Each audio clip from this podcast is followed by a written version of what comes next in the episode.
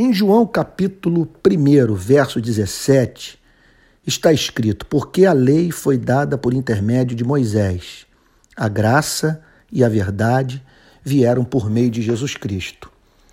Eu temo que Moisés esteja mais presente no púlpito brasileiro do que Jesus Cristo. Se Moisés está presente, a situação da igreja é desesperadora, porque nós vamos encontrar o pastor deixando de fazer o seu trabalho para fazer o trabalho do rabino, para fazer o trabalho do imã.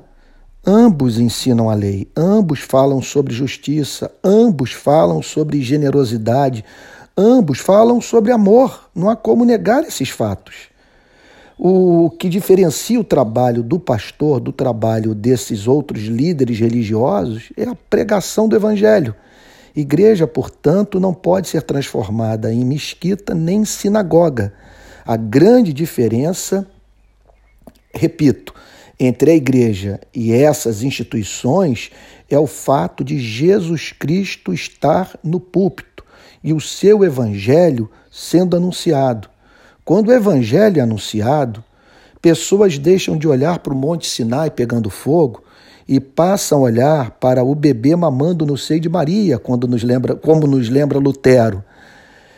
Se o evangelho é, é o conteúdo da pregação, nós não veremos mais a mulher sendo trazida do quarto onde encontrava-se com seu amante para ser apedrejada no templo, com o pastor e o padre apontando para o livro de Levítico e declarando que na lei manda Moisés que tais mulheres sejam apedrejadas.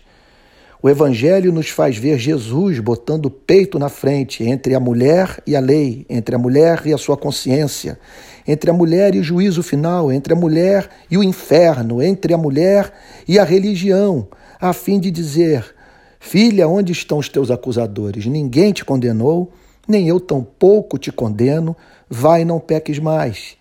Se Moisés está no púlpito, o que nós temos é perturbação de consciência e o próprio discurso moralista da igreja fazendo com que pessoas pratiquem o que a lei proíbe.